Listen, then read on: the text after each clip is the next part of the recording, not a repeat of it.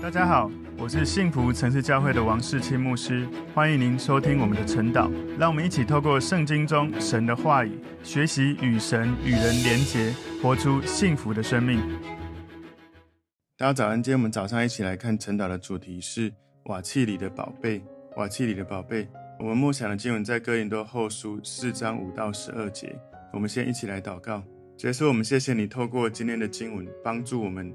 明白，在我们这瓦器里面有宝贝，耶稣基督在我们里面，以至于当我们的生命遇到任何环境中的挑战的时候，我们靠着在我们里面的耶稣，能够胜过任何的挑战，是因着耶稣基督，让我们靠着神不断的得胜，不断的刚强站立。主，我们谢谢你，奉耶稣基督的名祷告，阿门。好，我们今天的主题瓦器里的宝贝，我们默想的经文在哥林多后书四章五到十二节。我们原不是传自己，乃是传基督耶稣为主，并且自己因耶稣做你们的仆人。那吩咐光从黑暗里照出来的神，已经照在我们心里，叫我们得知神荣耀的光显在耶稣基督的面上。我们有这宝贝放在瓦器里，要显明这莫大的能力是出于神，不是出于我们。我们四面受敌，却不被困住；心里作难，却不致失望；遭逼迫。却不被丢弃，打倒了却不是死亡，身上常带着耶稣的死，使耶稣的生也显明在我们身上。因为我们这活着的人是常为耶稣被交于死地，使耶稣的生在我们这必死的身上显明出来。这样看来，死是在我们身上发动，生却在你们身上发动。今天的经文，哥林多后书第四章，我把它简单归纳三大部分哦。第一大部分一到六节是。保罗在分享一个尽职分的态度，这个态度就是只要把真理表明出来。第二个部分在七到十二节讲到尽职分的方法，也就是要显明我们瓦器里面的宝贝耶稣基督。最后十三到十八节在讲尽职分的信心，也就是复活的荣耀。我们今天会有一点点讲到从五到六节有关尽职分的态度，后面比较多就会讲到尽职分的方法，从。哥林多后书四章五节到十二节，所以我们把今天经文归纳三个重点。第一个重点是传道以耶稣为主，传道以耶稣为主。哥林多后书四章五节前半段说，我们原不是传自己，所以我们要知道，其实保罗他有很好的口才。不过呢，他在传福音的时候，他在门训的时候，他不是登上讲台，站在听众面前，把自己当核心在传递，不是。保罗认为他不是最重要的，他不是信息的核心，耶稣才是核心。所以保罗强调，我们不是要传自己，他提醒我们，传道的核心必须是耶稣基督为主，耶稣他才是我们要去传的主要的核心人物。所以不是说，好像你能够翻开圣经讲一段话，你就是在传耶稣基督。有很多的传福音的人，或是牧者，或者做见证的人，他们在出发点原来动机是好的。不过他在传递的过程，实际上在传递他们自己，而不是传耶稣。甚至有的人在听别人生命的议题的时候，很快就把别人议题放下，开始一直讲自己的经验，然后告诉对方要听自己的话，要用我的经验成为他的经验。对方的议题你没有兴趣，也没有去探索。所以当人在谈他的议题的时候，如果可以的话，邀请他。当然你在听的时候，要先跟神祷告，求神帮助你知道这个人他生命。他的核心的需要是什么？怎么样靠着耶稣，可以让耶稣的爱去帮助他，而不是一直想着我的经验是什么，我可以怎么提醒你，按着我的经验来学习。所以，有的人在做见证的时候，听起来是在为耶稣做见证，但是认真听哈，你会发现，有的人分享见证，他想要让别人对他印象深刻。我曾经听过一个弟兄，他讲他以前没有信耶稣以前如何如何的凶残哈，人家对他不好，他就。怎么样？我曾经听到他说，我就把他的脚跟砍断，然后那个下巴就抬起来，就好像很骄傲这样。然后后来我信耶稣就没有这样了。我比较好奇的是，为什么讲那个很残酷的行为的时候，你要好像很骄傲的抬起下巴的感觉？所以有时候我们有人在做见证的时候，会想要让别人对他印象深刻，而且在分享结尾的时候，就跟大家说：所以你们都要跟我这样做，你们跟我这样做，你们就会被神祝福。不要不相信，你真的要相信我。就是有时候做见证的时候，变成一种把自己当核心，而不是耶稣。怎么不是说我们都要来依靠耶稣，而是你们都要跟我一样这样做呢？如果你的结尾是如果我们每个人都依靠耶稣，我们会如何经历他话语的信实，而不是如果你们都跟我，不要把自己变成核心了。所以当然有时候难免的哈，我们会说感谢神的恩典。我相信我们如果都这样做的话，那个重点不是我这个人，而是耶稣这个对象。所以传福音的过程，或许有时候我们会有一些不小心会讲到自己的事情。不过最重要的是要有真理，要有神的启示，在分享的过程里面，让人感觉到对耶稣有兴趣。所以偶尔穿插有趣的故事，或分享那个分享者的令人感人的经历，无伤大雅。那比例上哦。不要变成大量的有趣的故事，而不是圣经的故事；也不要大量总是都是在讲个人的经历哈，否则可能不小心主要都在传自己。当然，有时候讲见证，可能大部分是自己生命的故事，那是正常的。可是，在传福音的过程，或者别人在跟你分享他生命的痛苦或议题的时候，不要太快就是把自己变核心。所以，有时候分享信息的人，他大量的传递自己令人感人的经历，是很受人欢迎。这样做好像平易近人，又很有娱乐性。这样子做的时候，对分享的人来说，常常是一种诱惑，因为特别是他看到以自己为核心的信息很受欢迎的时候，他越讲越感觉到被诱惑，越想要这样子做下去。不过最重要的哈，我们一定要厘清我们的身份，我们不是救世主。不管你是传福音的基督徒、小组长、教会的牧者，其实我们没有一个人能够拯救人。我们不能够拯救人的灵魂，让他得到救恩；我们也不能够让人透过我们这个人能够上天堂。所以，没有任何人可以透过传福音的人或者牧者，可以成为有天堂的确据的人。只有耶稣才是人得到救恩的管道。我们是帮助人遇见耶稣的那个媒介，或者那个平台、那个载具。所以，传福音的时候要常思考，我们怎么。传递耶稣，让人跟我互动之后很想要找耶稣，而不是觉得说啊，如果我没有你，我怎么办？我们没有你就没有耶稣了，哇，这样很危险哦。就是有时候我们被需要，好像你半夜十二点一点都要找你为他祷告，然后你叫他可以学习祷告，他说不要，只有你才可以，那就很危险。所以我昨天在领袖之日的分享，我们的主题是如何面对信仰难题。你不要以为你自己是救世主，不要以为你自己知道一切。不要以为你的经历就一定能够让他跟你学习而脱离困境。你要去思考，面对信仰难题的时候，你要一直去想怎么帮助他能够愿意来到耶稣面前，领受耶稣的爱。你的角色是陪伴他的人，是跟他一起寻求耶稣的人，是一个爱着他、陪着他一起经历过这个历程的人。所以，如果这样来说的话，传福音的人或牧者。有时候你在传信息的时候，你可能讲了一点故事或一点笑话，或者讲你自己的生活的这些故事，难道是不可以吗？当然不是这样，不是不可以哦，而是要有限度，要适可而止。是我们在传福音或讲信息的过程，一定要以耶稣为核心。就好像有一个画面是这样哦，如果你的汤没有放任何盐巴，我放一点盐是对的还是错的？当然可以放一点盐，但如果你盐巴放太多，你整个汤就喝不下去了，所以你可以放一点，可能是故事或自己的经历，但不能让人家听完今天的信息或今天的见证，没有感觉想要认识耶稣，只想更多跟你在一起，那就很危险。所以，如果你每次在传福音，或者牧师每个礼拜在讲道，内容都是自我的经历跟故事，都没有感觉到有神的话，没有耶稣的这种让人感到想要认识耶稣的渴望，那么。不小心，我们把自己成为传递的核心了。所以，也许有人会觉得说，传福音的人怎么样不以自己为核心呢？我们可以以神为最重要的根本，以传福音对象的需要为目标。你透过跟神祷告，本着神的心意，在他提问的过程，在你跟他对话传福音的过程，你可以透过跟他持续的对话，你可以透过更多的提问，来帮助福音对象对神有兴趣。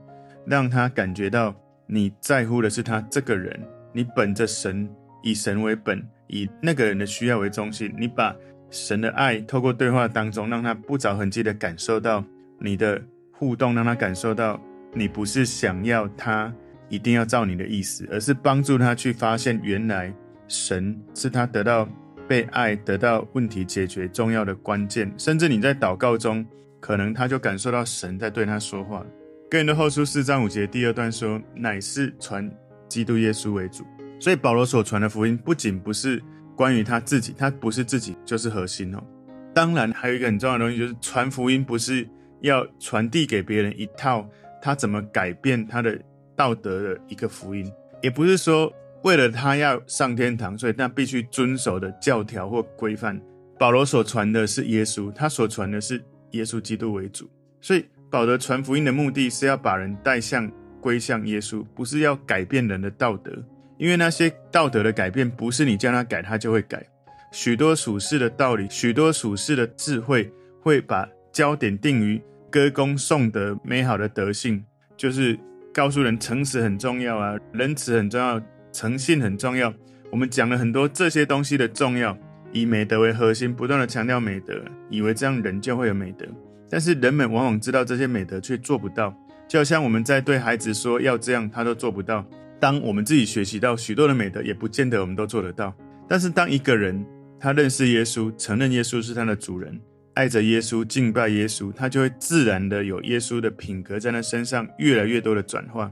所以有些人喜欢用道德劝说，或者是用。律例规条告诉人你要这样，没有这样就会怎么样，以为说你知道为什么做不到。事实上，我们自己常常也是知道做不到，因为你里面没有那个转化的核心。你如何转化自己？你只是大脑知道，不代表你的心做得到。所以，如果保罗为了要展现自己，成为核心，让人对他印象深刻，他自己就是自己的主人，他不用靠着耶稣。保罗在哥林多后书四章五节第三段说，并且自己因耶稣做你们的。仆人，我因为耶稣成为你们的仆人。他不是要来成为充满权柄、你们都要听我的话的这样的人。如果你认真去看保罗的书信，你会发现他越晚年，他越谦卑到一种程度。他说：“我是罪魁中的罪魁，我是罪人中最多罪恶的罪人，我是使徒当中最小的。”所以，他不是要把自己当成一个高高在上的一个大人物，他不是一个好像充满权威要颐指气使说你应该这样那样的一个主人，不是。他说：“他不过只是因为耶稣成为你们的仆人，所以保罗他觉得自己因为耶稣的缘故，成为这些哥林多教会信徒的仆人。如果他是为了自己，或者他是为了这一些信徒的缘故，他做了这一些事，他写了这些书信，那他所做的事情不会持久，或者他很容易就变成一种属肉体的这种工作。保罗他总是把自己知道他因耶稣的缘故去服侍人。”他这样做是在讨耶稣的喜悦，而不是讨人的喜悦。所以，身为耶稣的门徒、耶稣的信徒，我们一定要记得：当你在家里、在工作职场、在任何的领域，要提醒自己，我负责的对象是耶稣，我要向神来交账，这样子来付出，这样来爱人。我常常跟很多弟兄姐妹分享：身为丈夫或妻子，当你在爱你的配偶的时候，你要记得人不完美，所以你负责的对象是上帝，因为耶稣的爱。你学习耶稣的爱来爱你的配偶，即使他很不可爱，你能不能因着耶稣如此的爱你，你来爱他？包括你在工作职场，你觉得你的公司的同事或老板，你觉得看不下去、不舒服，你不是最终的负责对象是对方，而是上帝。你要在你的职分上面，因着耶稣，你好好的把自己的职分扮演好，以至于人们认识你这个基督徒，觉得哇，基督徒的生命真的有神的光，不一样。所以你在做任何事，记得常常记得，我要向神负责，向神交账，才不会觉得哦，我都这样了，你还要我怎么样？我为你们做这么多都不懂感恩。我们常常就会不小心把那个我们服务的对象成为负责的对象或者核心，要希望他有回应。如果他不回应，我就不想继续了。那你你这样子所付出的，到底是真诚的付出，还是为了有条件的付出？这是我们要去思考。真诚就是我做没有期待你一定要怎样，因为我只是为了对神负责。所以哥林多后书四章六节，这里前半段说，那吩咐光从黑暗里照出来的神。所以保罗在讲，在物质世界里面创造光的神，他能够释放一个属灵的亮光，照亮你从里到外，你的心灵被照亮。也许你的心被这个世界的神弄瞎心眼。撒旦带给你的谎言跟欺骗非常的多，但神带给你的亮光启示一定是大于那一切的黑暗，那一切的谎言。但问题就是你愿不愿意更多的让自己从经历神进入被耶稣门徒训练，愿意在话语的操练上认真的去行动在你的生活里。所以保罗他引用创世纪第一章第三节的概念，他说：“神说要有光，就有了光。”所以保罗完全的相信创世纪第一章里面关于创世的一个记载。所以创世纪一章三节就告诉我们，神一句话一个命令就创造光出来。保罗深信真的是这样，一切就是这样发生的。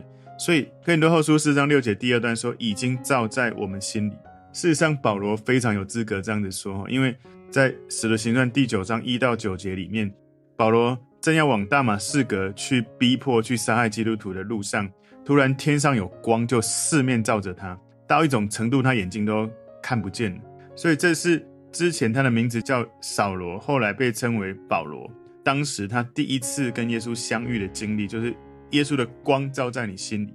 我自己第一次感觉到神他的圣灵充满医治我，他直接在跟我对话当中的那种带来的医治，我也是。感觉到神的光从窗户进到我的房间，然后耶稣从那个光里面走进来，而我的生命就开始被神点亮，开始有很大的转化。所以每一个基督徒可以常常去思考，在我的里面可不可以求主，你的光照在我里面，让我的心被你照亮，让我的生命可以成为一个发光的一个生命，可以去展现神的光在我的生命里面。哥林多后书四章六节第三段说：“叫我们得知神荣耀的光。”所以，神照在我们心里的东西是什么？是一种荣耀的光，是一种荣耀的光辉，让我们知道神荣耀在我们的里面的时候，我们被照亮了一切。如果有人说我完全不了解神的荣耀，完全不了解神的光，他如果认真的寻求神，一旦神的光照在他心里，他也有可能就像扫罗变保罗，他从逼迫基督徒变成最热心的基督徒。我们的生命会因为神的光进来，我们会充满能力、跟智慧、跟权柄。因为神的本质会在我们身上扩散出来，所以神让我们认识他的荣耀的光，我们有责任把这个光传递给更多人去发现。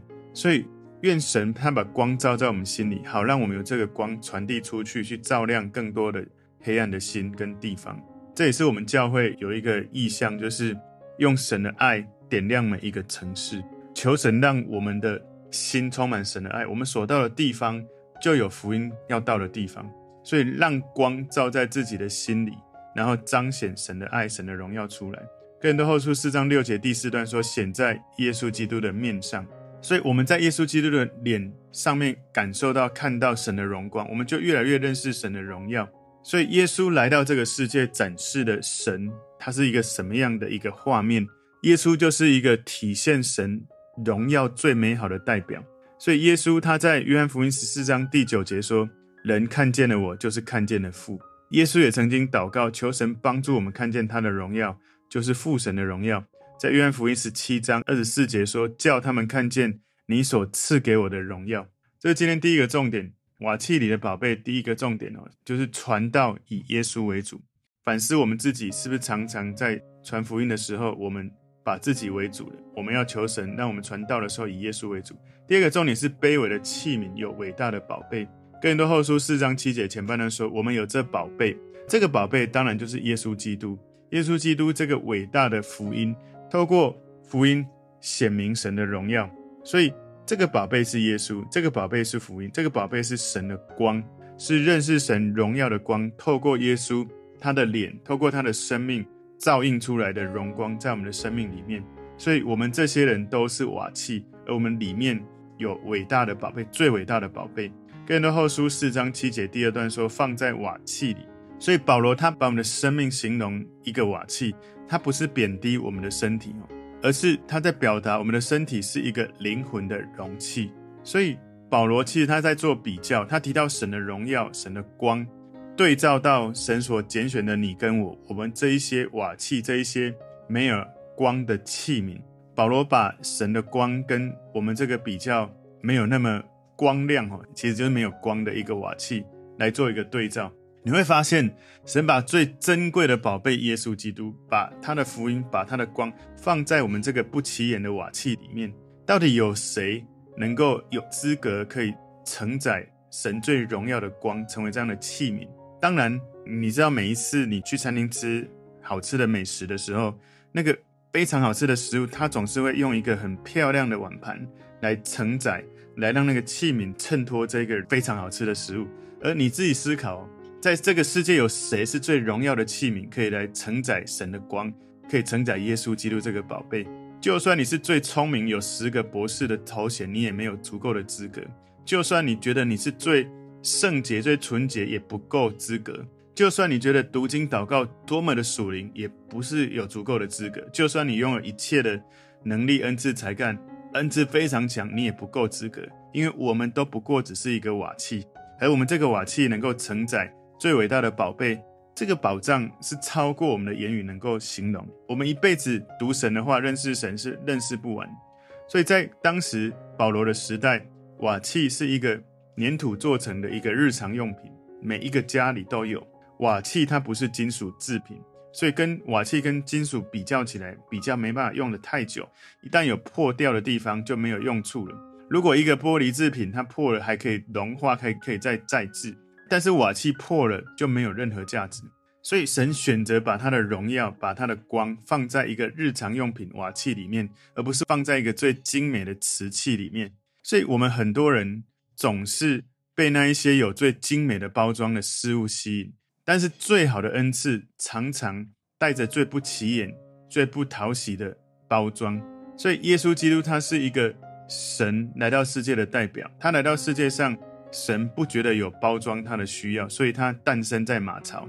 所以耶稣他本身是非常的宝贝的，而他让自己成为像人一样，成为有人的形象的一个瓦器，活在这个世界。耶稣这么荣耀的一个神，他没有以为这样是羞耻的，而且他让你跟我认识他，使用我们这样的瓦器，神不会觉得不好意思。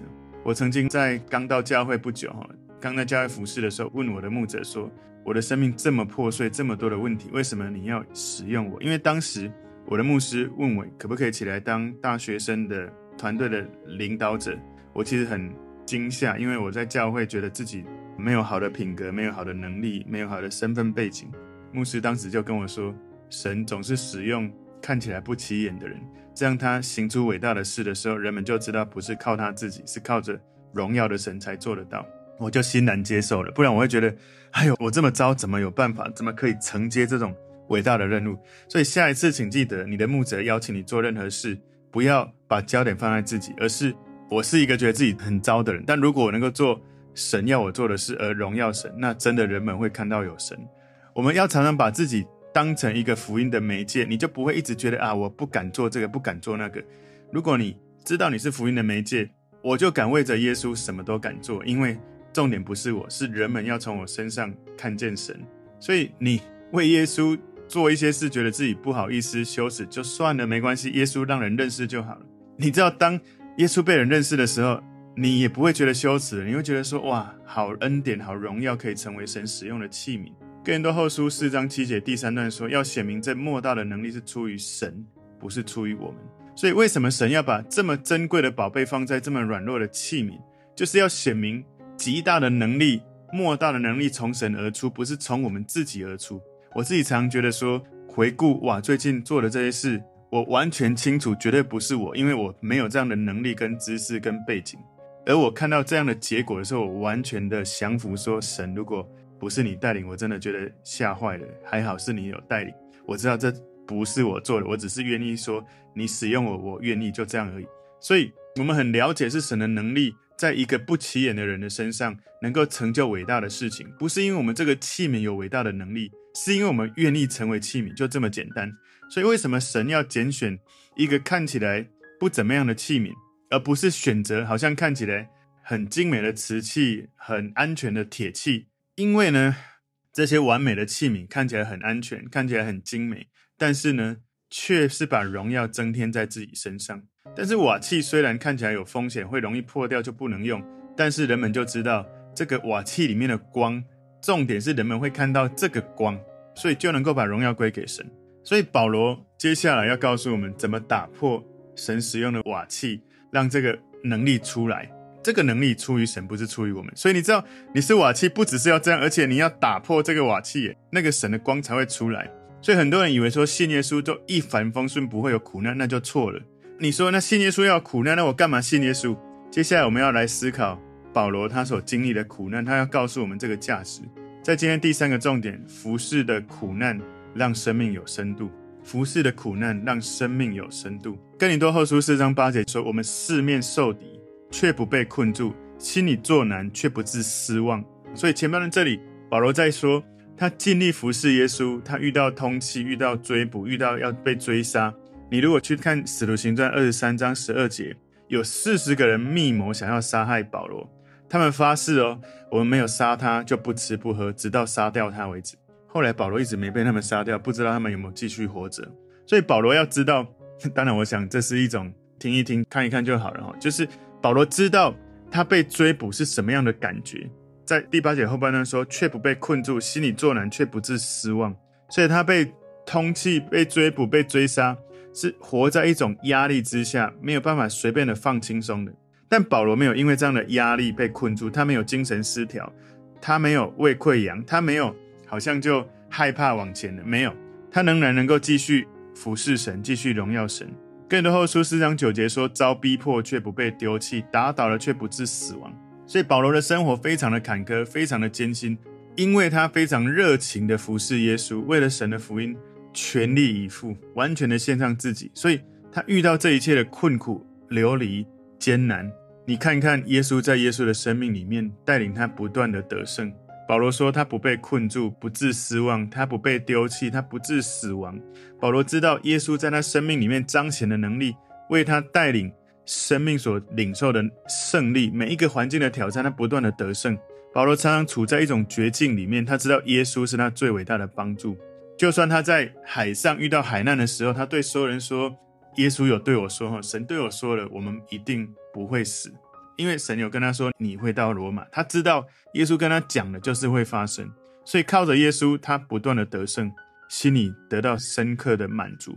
当我们有时候在谈到一些这种类似的患难的时候，会觉得说啊，这就是一种属灵的事情啊，因为我们当中，我们有的人真的是一帆风顺，你从出生到现在一直是安逸或者无忧无虑，没有经历太大的苦难。”不过我们要记住哦，有关患难苦难，保罗所经历的是，可以说他有资格说他是充满忧患的经历的人。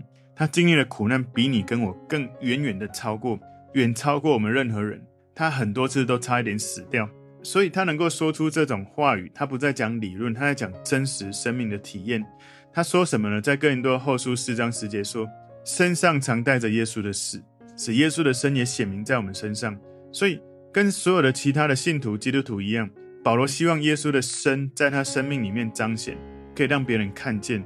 保罗知道他的身上带着耶稣的死，他向着耶稣学习耶稣，他在完全的降服耶稣的面前，他把自己钉死在十字架，以至于神能够透过他这个器皿彰显耶稣的生命。神在我们每个人的生命在做不同的工作，但是只有你愿意勇敢的面对。试炼，面对患难，你靠着耶稣，你的生命才会有深度，才会有神的荣耀在里面。当然不是说你没有苦难，故意要找苦难。但是当你真的遇到苦难的时候，要回到耶稣面前，不要遇到苦难还没有从耶稣得到成长，那真的太可惜。所以身上带着耶稣的死，保罗的意思在讲，他觉得耶稣的死，耶稣的复活，事实上在他生命里面不断的运行，他的灵里面不断被神这样的转化。所以耶稣的死。不只是一个历史事实，耶稣的复活也在他生命带来一种属灵生命复活的一种事实。所以，腓立比书三章十节，保罗谈到认识耶稣会得到拥有的荣耀。他说：“使我认识基督，晓得他复活的大能，并且晓得和他一同受苦，效法他的死。”所以，很多人渴望有耶稣的复活在自己身上有一个大能，但是不希望自己像耶稣一样经历受苦，不希望效法他的死。所以，一个香膏的瓶子，如果它要散发里面的香气，要打破香气才会散发出来。所以，一个人的生命没有苦难，没有打破里面的耶稣那个馨香气息，不会出来。所以，保罗不管是遇到苦难，或者是遇到顺境荣耀，保罗都充满喜乐，因为不管是苦难或荣耀，耶稣他都这样子呈现他的生命。哥林多后书四章十一节，因为我们这活着的人是常为耶稣被交于死地，使耶稣的生在我们这必死的身上显明出来。所以保罗知道他为什么能够带给哥林多教会信徒许多属灵的教导、属灵的这些资产，因为他在服侍的路上、服侍神的过程，经历各种的生命的患难，常常被置于死地，千辛万苦，透过许多的患难，让他的心体验的神更深，使他的服事在属灵的成熟度充满果效，让被他带领的人更多经历这种灵里面的能力。所以有时候我们会觉得说，一个人真的属灵，他真的被神使用，他就一直在得胜的状态，一帆风顺，一切都很顺利，不是这样的。你要了解保罗所说的话，就是一个神使用的仆人，不只会经历患难，甚至还可能被置于死地。但是我们知道，如果神允许这些事发生，有一个荣耀美好的目的要在那个过程。所以，一个服侍神的人，你刚开始服侍的时候，或许你有很强的恩赐，让人觉得你的服侍很有印象。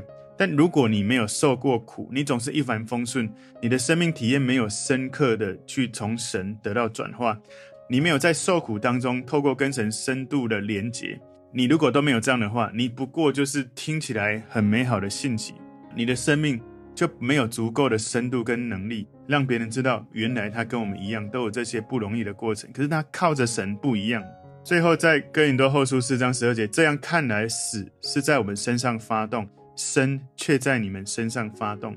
其实保罗在讲一个反话哈，因为保罗经过这么多的患难，哥林多教会信徒有一些人就轻看保罗，而把自己看得高了，觉得自己活出一种得胜的生命。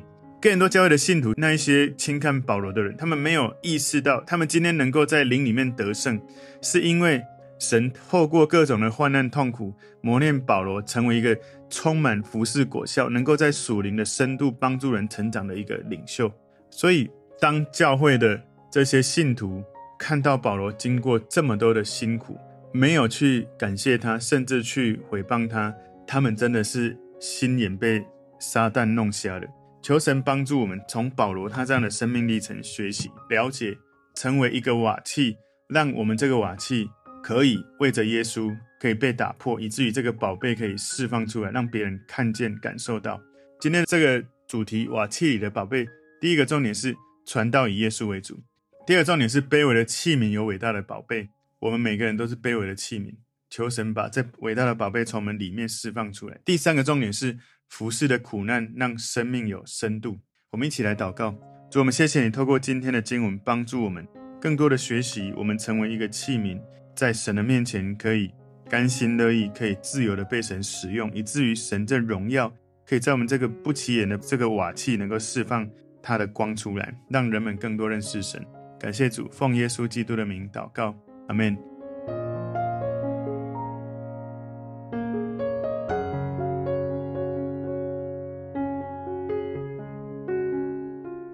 如果这个信息对您有帮助，请您在影片下方按赞留言。并分享给您的朋友，分享在您的 IG、Facebook、Line 或者其他的社群媒体上面，来祝福您的朋友。当然，也别忘了订阅我们的频道和开启小铃铛，这样您就可以收到我们最新的影片通知哦。